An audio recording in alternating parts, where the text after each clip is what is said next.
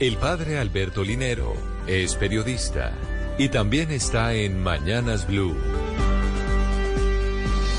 Son las 6 de la mañana, 51 minutos. Oye, la vida humana siempre se hace en relación con otros. Nadie puede ser feliz aislado de los demás. Por eso es necesario aprender a vivir con ellos, sabiendo elegir los equipos de vida con los que asumiremos las tareas propias de la existencia.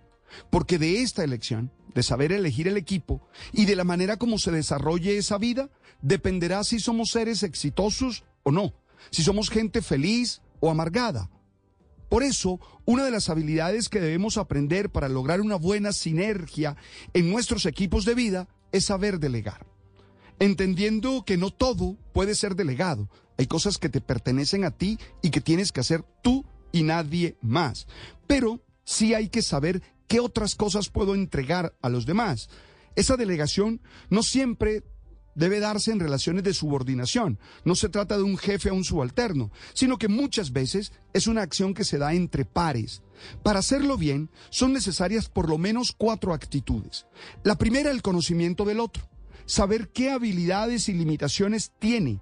Entender qué puede aportar a la consecución del objetivo del equipo. La segunda, tener confianza en su ser. Esto es consecuencia de lo anterior, porque la confianza no puede ser ciega, ni es un salto irracional al vacío.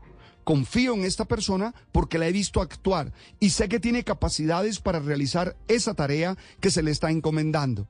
La tercera, dejar actuar. Algunos delegan, pero quieren meter mano constantemente cuando el otro está haciendo. Esto, además de incomprensible, también genera conflictos innecesarios que serán obstáculos en el desarrollo de la misión que se tiene. Son esos que viviendo desde el ego inmenso que tienen, están convencidos de que todo saldrá bien solamente si ellos lo realizan.